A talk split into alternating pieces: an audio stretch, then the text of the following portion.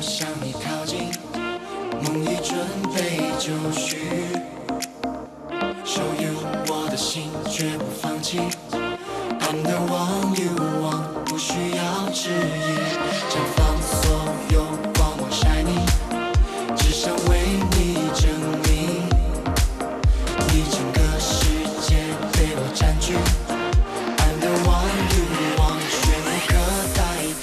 北京时间十二点零九分，这里是正在直播的文艺大家谈，来自中央人民广播电台文艺之声。各位好，我是小东。各位好，我是小昭。刚才前面这个整点资讯的时候，听了一个消息，说中国一足球运动员天津权健的张修为，呃因为一些原因，然后受到了处罚。其实他这个事儿最开始是因为先是酒驾，后来之后被查出来有年龄造假，最后现在被停赛。本来是一个二十三岁以下的一个球员，然后可能很多青春要被耽误这么半年多的时间，再过回过头来，可能已经快超过二十三岁了。所以，可能一个年轻球员最开始被很多人觉得非常有前途、非常有潜力的这样一个球员，在成长的过程中也遇到了很多问题。所以，真的从一个有潜力的一个球员成为一个球星的过程，真的可能需要经历很多很多磨难，让我挺感慨的。而体育如此，其实啊，文艺也是如此。当然了，大家都知道明星好像很光鲜啊，作为这个闪耀的，就是我们所模仿的生活方式和羡慕的生活状态一样的存在。但是，就像老话说的“一将功成万骨枯”，可能我们看到的只是那些闪光的人，没有想到其实。之所以他们能够成为那样，正是因为他们在这个行当里有着非常非常残酷的一个淘汰率存在。是，还有一句俗话叫“台上三分钟，台下十年功”啊，也确实是体现了很多艺人也好，或者想成为成名成角儿吧，也是需要付出很多的努力。而且，并不是说你所有的这些努力到了，你就一定会有收获的。当然，还有很多被淘汰掉的哈。最近的爱奇艺有一个综艺节目热度非常高，上线之后受到了很多网友的关注，这就是《偶像练习生》啊。从数据上看，节目取得了非常不错的开门红，首播一小时播放量突破一个亿，当晚就拿下了十八个微博的关键热词。播出两期之后，网上的播放量已经累计超过了四亿，而微博的主题阅读量啊，已经达到了二十八亿。其实早在一月十六号，他们当时发布了一个现在我们听到的这个主题曲，当时上线三个小时，播放量就已经突破了十一万，应该说，可能又一个爆款将会产生。哎，爱奇艺，我们其实听到这个网播平台的时候，我们也已经不止一次的讲到，他们对于原生内容的开发和投入，应该是越来越大刀阔斧了。确实，像这样的节目呢，也收获了很多很多的网络流量。偶像练习生，呃，成为爆款的可能性还是比较大的啊，因为毕竟这一个类型的节目。其实有过成功的先例，有过先例，对。在去年的上半年呢，韩国推出了一档大火的综艺节目，叫《Produce 幺零幺》，就是以这样的模式，从一大批的参赛选手当中，最后挑选十个练习生组成一个团体，然后一起出道。参赛选手呢，既有练习生，但是也有那些出道了几年，但是一点水花都没有的艺人。从这个节目出道那个组合啊，刚才说那个 Produce One O One，这个也确实是现在目前最火的一个组合了。呃，那么爱奇艺这档号称国内首档的偶像。男团养成的真人秀节目，而且投资成本将近三个亿，偶像练习生是否也能掀起这样的火花呢？有哪些选手给观众们留下了深刻的印象？从这档节目背后，我们能够看到一些呃怎样的审美趋势的变化，或者说能够带给我们怎样的思考？今天节目咱们就来关注一下这档节目《偶像练习生》，说说它的亮点和槽点。如果您也看过这档网络节目啊，欢迎在收听节目的同时关注我们文艺之声的微信公众号，发来文字或者语音留言，都有机会获得我们赠出的电影票。二月三号，本周六十一点，百老汇影城北京东方广场店 VIP 厅，文艺之声观影团包场，请您观看《南极之恋》还有《浪矢解忧杂货店》两片联映。现在发送姓名加上联系方式加上“有爱互助”四个字到文艺之声的微信公众号，就可以抢票报名了。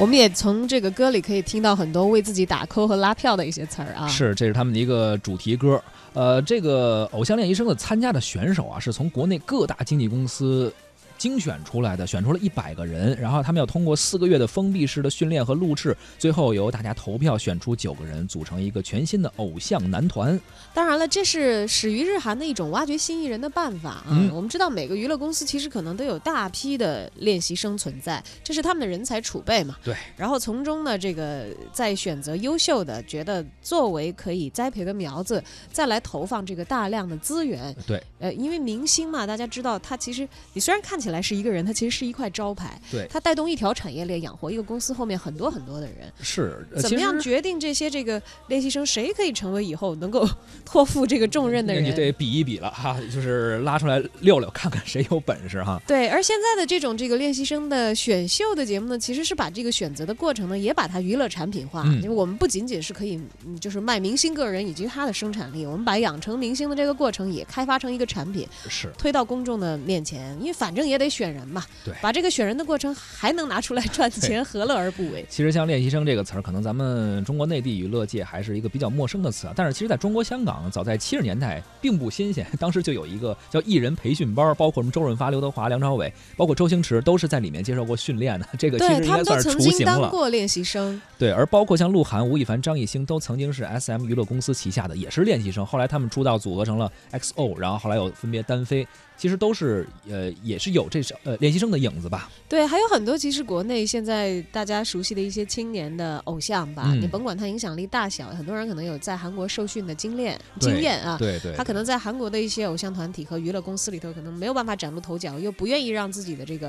呃，嗯受训的青春白白打水漂，那就转路线。有一些人回来在国内发展，哎，反倒好像由于受过很扎实的一些 再加上国内市场也比较大，对娱乐明星啊基本功的一些培训，嗯。好像并不输给这个本土成长起来的一些新鲜偶像，反倒是具备相当的优势。甚至更火一些啊！包括这次作为导师的有王嘉尔，还有全民制作人张艺兴，他们都曾经是受过练习生训练的。包括还有舞蹈导师程潇和周洁琼，曾经也是做作为过练习生。然后还有音乐导师李荣浩，包括还有 rap 导师欧阳靖。欧阳靖其实大家也也比较熟悉了，这次是作为呃偶像练习生的几位导师。嗯，那么这次偶像练习生呢，是主打国内首个跨经纪公司的优质偶像男团。没错这个跨经纪公司的概念就会，呃，稍微的新颖一点，因为大家都知道哪个经纪公司就圈起来培养自己的人才都是嗯，有支出的，要给他们发工资，要给他们开课程等等这些对对投入。对而这次呢，跨经纪公司我们看到了哪些团队呢？据说有三十一家经纪公司参与其中，包括国内最早体系化培养练习生的呃乐华娱乐，还有王思聪旗下的香蕉计划，嗯，康熙来了的制作公司野火娱乐，以及华谊兄弟啊、英皇等等大家知道的知名的老牌的经纪公司。没错，这节目播出之后啊，很多练习生也是给大家留下了很深的印象啊。比如说有一个自带话题、自带气场的叫蔡徐坤啊，第一期就呃斩获了很多新粉。当时他在最后这个 MV 主题歌上还站到了中间那个相当于领舞领唱的一个 C 位，也是给人留下了很深的印象。还有一位叫陈立农的练习生啊，据说他的招牌是标志性的微笑，虽然我没看，但是在嗯网上其实有很多人讲到他的这一点啊。嗯，呃，虽然他的综合实力被评价为要稍弱一些，但是感染力却非常的强，所以收获的评价呢叫潜力很大。还有一位叫范丞丞的练习生啊，因为姐姐范冰冰的光环也一度是被推到了风口浪尖上，很多人关注他，他内心也说是感受到了很大的压力。可见这个节目开播仅两周，热度确实不减，话题也是非常多。而对于偶像练习生，爱看的人为什么爱看？看过的人又有哪些不满？我们采访了一些看过这个节目的网友，听听他们是怎么说的。我觉得这个节目它就吸引我的几点，它是一百位偶像嘛，然后他在这个节目在之前宣传就特别特别广，在微博上啊等等这些。之前这个节目播出之前，就范冰冰的弟弟范丞丞是参加的有有这个节目嘛，这个也是我吸引我的一个点。除了选手以外，我觉得评委也是一个很吸引人的一点。就比如说像李荣浩，李荣浩那他唱的歌很多人都听过，然后他李荣浩在节目当中也很搞笑嘛，然后他眼睛比较小。他的那个态度呀，还有等等等等，就挺逗人乐的啊！我觉得是这些吧，个别的选手和评委是让我觉得比较感兴趣的，然后我才会去看。就觉得里面的那些小哥哥都太帅了，然后印象比较深刻的就是那个农农，特别可爱，特别特别可爱，特别有亲和力。还有我觉得那个王子异特别帅，嗯觉但是我觉得在第二期的时候给他镜头太少了，有点儿对。第一是养眼嘛，第二的感觉就是很真实、很怀念，因为我也是学艺术的，大家都会经历一个事情叫做艺考。艺考的时候就会看见成百成千的帅哥美女都在你的周围，所以说看到第一期的时候，这些练习生在看到其他练习生那种羡慕的眼光的时候，我是非常能体会，而且觉得很真实的。所以说我还挺期待后面的剧情会怎样发展。呃，就是因为李荣浩的发了一条微博嘛，嗯，他在微博上就宣传这个节目，然后就看了一下。练习生这个词是非常的新颖，在练习生的过程中可能会非常艰难，可能会非常的短暂，但是他们都有一个逐梦的过程。我觉得虽然说他们的表演很青涩，呃，但是我相信他们一定能在就是未来的道路上越走越远吧。之前他炒的特别火，张艺兴本身就是给我的印象就挺呆萌的，然后就挺好奇他如果要是做导师，嗯，会是什么样的。我看那个综艺吧，我就觉得里面的那些练习生都太浓妆艳抹了，就网上不吐槽嘛，说好想问问小哥哥他们口红的色号，然后就觉得他们。有点过于同质化、千篇一律，无论是那个大眼线啊、唇膏啊，还是他们的那个个性，我比较好奇，这样的一个形式，全民偶像或者全民选秀，现在还有市场吗？尤其是这个节目类型，我觉得。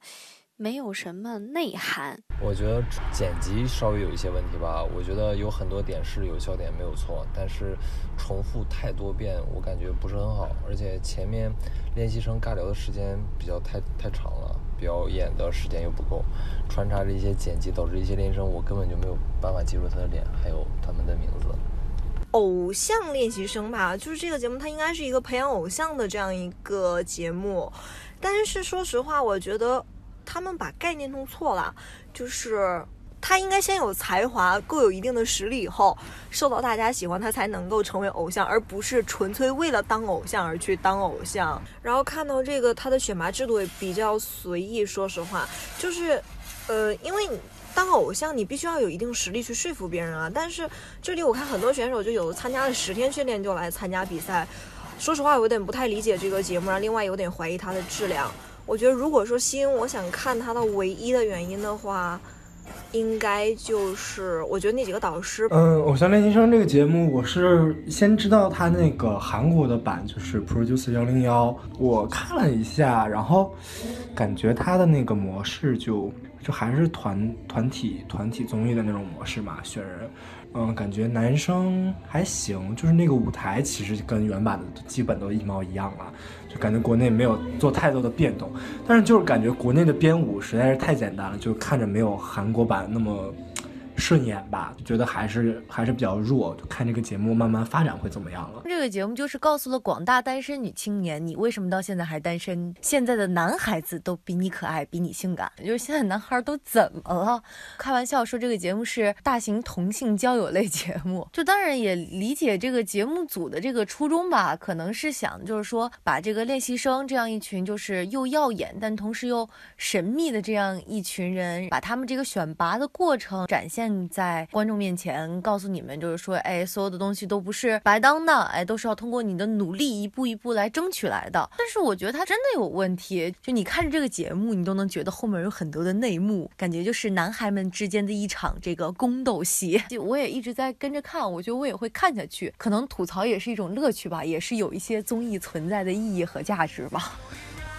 不知道是不是这个偶像练习生的幕后也这么热闹啊？但是其实想起来说。偶像男团这种事儿，咱们并不陌生。像咱们可能小的时候会听到，比如小虎队，包括后来有的什么 F 四啊，可能飞轮海啊，包括至上励合等等，包括到现在的 TFBOYS，还有女团什么 SNH 四八，其实。对于男团也好，女团也好，这个事儿大家并不陌生。对，尤其真人秀，大家也看了这么多了，可能就更不陌生了。他们在这个秀里边也是有角色的，有人物关系，有矛盾冲突，也有人设。说在这个看真人秀的时代，呃，除了看人脸，就给你聚集一大堆的，就比如说全都帅哥在一起有规模有阵仗，或者全都是美女在一块儿也有阵仗。同时他们之间还有关系，就像刚才那位观众所讲的一样，说哎呀，是不是我能感觉到是不是有一些宫斗的气氛？在里头，有可能说明可能做这个节目的人的意图就达到了。哎，里边是有编剧的啊，甚至都对于这样一个模式的选秀，这样一种形式的综艺，中国传媒大学教授柴罗静也谈了他的看法，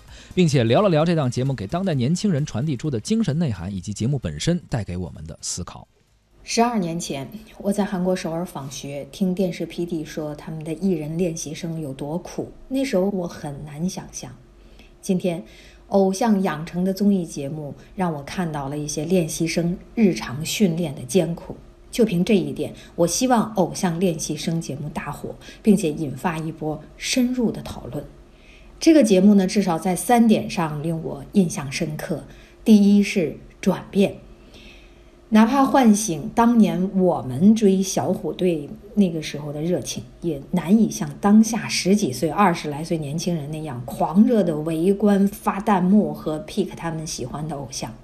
所以看第一期的时候，那些出道或未出道的艺人与日韩明星大同小异的服装、化妆和风格，还有这个时代特殊的脸盲审美，让我觉得兴味索然。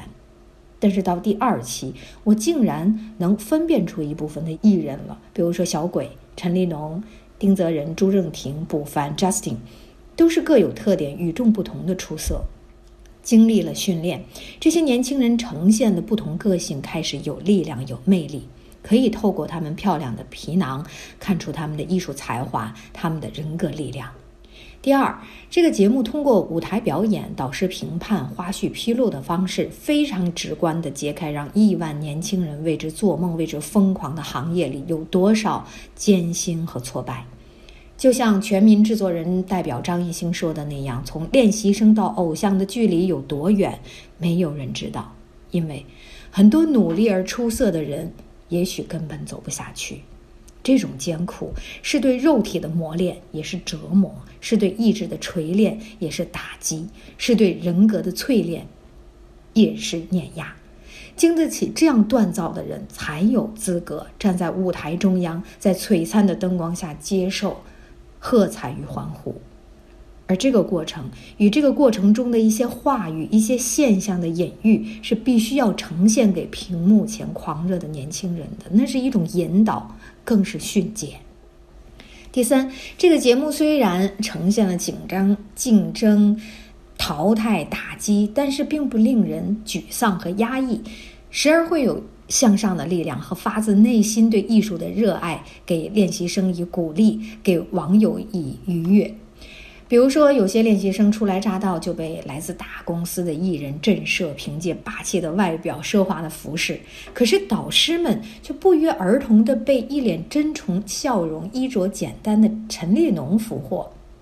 比如来自泰国的黄书豪，综合表现并不出众，但是他放松而充满热情的演唱给全场带来欢乐。导师们、练习生们在那种简单的快乐影响下唱和舞蹈。气氛空前的享受和愉悦。继2016年、2017年的《燃烧吧少年》《超次元偶像》《明日之子》等等节目之后，偶像练习生将这种类型的综艺节目推上了高潮。我希望偶像养成类节目能给怀有明星梦的年轻人以正确的引导，那就是张艺兴那句话：“从练习生到偶像的距离有多远，没有人知道。”碰巧。我看到了一篇报道，S N H 四十八一位退团成员的微信文章，揭露某些偶像团体倡导的团魂和友爱的虚伪性和团体文化的腐朽性。也就在昨天，韩国 Y T N 电视台报道，韩国国会通过了《文化内容产业振兴法》修订案和《音乐产业振兴法》修订案。旨在保护韩国电视节目和音乐产品等的知识产权，并且点名要对中国山寨综艺的下狠招。韩国文化日报点名点的就是《偶像练习生》，说是抄袭了韩国 Mnet 电视台热门综艺节目《Produce 一零一》。因此，我们媒体有责任在讨论网红节目的时候，导入对文化内容和文化产业创新和发展的冷思考。刚刚听到的是来自柴罗金老师的一个点评啊，我觉得韩国这立法太年轻、太幼稚。曾经有一句话叫“呃，如果道歉有用，要法律干嘛？”我突然想到一句话，就是对于他们这立法这事儿，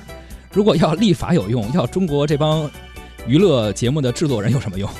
他不会理你这个东西，而且根本无法控制他。呃，主要是因为他们的这个法律的效力范畴主要是在他们的本国之内，当然肯定。